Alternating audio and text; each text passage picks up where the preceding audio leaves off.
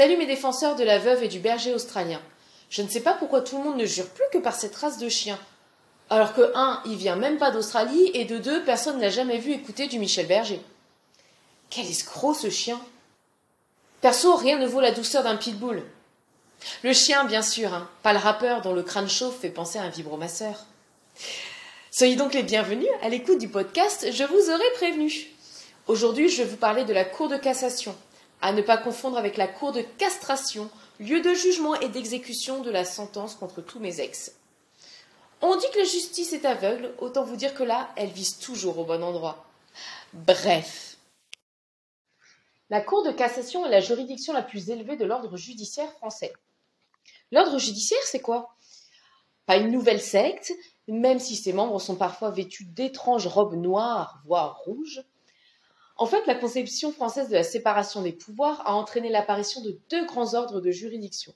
Les juridictions administratives, qui appliquent le droit administratif, bah oui, tout est dans l'énoncé, et les juridictions judiciaires qui vont appliquer le droit privé, comme le droit civil, le droit pénal, le droit du travail.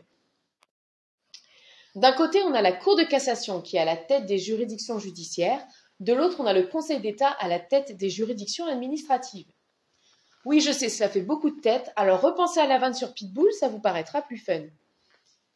La Cour de cassation est une juridiction particulière, elle ne rejuge pas l'affaire comme le ferait la Cour d'appel. Quelle feignante Non, la Cour de cassation peut annuler des décisions de justice qui sont rendues en méconnaissance de la loi ou à l'inverse rejeter le pourvoi, rendant définitive la décision attaquée. En pratique, lorsqu'elle estime que la décision n'a pas été prise conformément aux règles de droit, elle casse, aïe, la décision, totalement ou partiellement. En règle générale, elle renvoie l'affaire devant une juridiction, tribunal ou cour d'appel, pour y être rejugée. Dans le cas contraire, elle rejette le pourvoi et confirme ainsi la décision.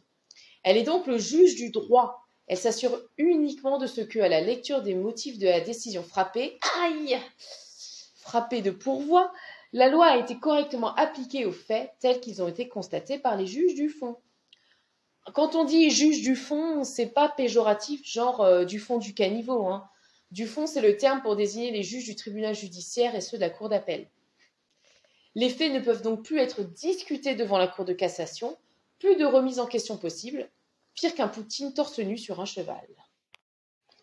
Mais je dois nuancer mon propos car une loi du 18 novembre 2016 prévoit deux exceptions à ce principe de non-jugement en fait. D'abord en matière civile, lorsque l'intérêt d'une bonne administration de la justice justifie que la Cour examine les faits. Ensuite, en matière pénale, lorsque les faits constatés et appréciés par les juges du fond lui permettent d'appliquer la règle de droit appropriée et de mettre elle-même fin au litige, histoire de ne pas avoir à renvoyer le jugement au fond vers une nouvelle cour d'appel et de régler le litige plus rapidement. On peut appeler ça l'efficacité de la justice. C'est pas souvent, donc il faut le souligner, un peu comme un athlète français en finale du 100 mètres au JO ou aux mondiaux, voire même au championnat de France. LOL. Mais dans la majorité des cas, la Cour de cassation va uniquement censurer la non-conformité du jugement attaqué aux règles du droit. Le but étant de permettre une application uniforme du droit dans toutes les juridictions françaises. On dit que les arrêts de la Cour de cassation font jurisprudence, ce pour éviter qu'un même texte juridique ne soit interprété de plusieurs façons. C'est comme en musique, hein. d'un côté il y a l'interprétation magnifique de l'aigle noir par Barbara, de l'autre l'interprétation bourrée dégueulasse de ce même titre par Gérard Depardieu. Quand on connaît le thème caché de la chanson, on peut se dire que quand même, il souffle bien de notre gueule le GG. Plus chèvre que mon père ce héros. À savoir que la Cour de cassation peut être saisie par une personne ayant fait l'objet d'une décision de justice ou par le ministère public. Mais bon, si Teddy Riner, lui, vous fait une saisie de judo pour en finir en hippon, euh, ça marche aussi. Hein. Il faut noter que la Cour de cassation est le dernier recours dans l'ordre judiciaire national. La Cour de casse, ouais, c'est son petit surnom, c'est un peu l'agence touriste.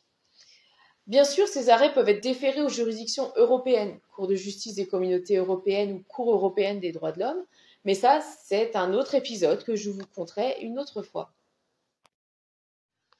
Oui, il faut pas mettre trop d'infos d'un coup dans vos petites têtes, hein, ça fait bobo. La représentation par un avocat au conseil est obligatoire devant la Cour de cassation.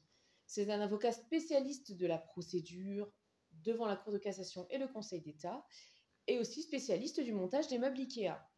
Ouais, parce qu'il aime bien tous les trucs compliqués, euh, l'avocat au conseil. Par ailleurs, la Cour de cassation a d'autres missions consultatives, parce qu'elle aime bien donner son avis, même quand on ne lui demande pas, comme Nicolas Dupont-Aignan. Oups. Pour conclure, restons sur nos gardes, car si l'existence d'une juridiction suprême NTM est censée garantir une même application du droit pour tous, l'interprétation choisie ne reflète pas toujours l'opinion publique et elle peut varier dans le temps. Alors, comme dirait Kouchen, laisse pas traîner ton fils. Ouais, ça n'a rien à voir, mais je me fais plaisir. Et imaginez qu'un jour je sois à la cour de casse. Je vous aurais prévenu.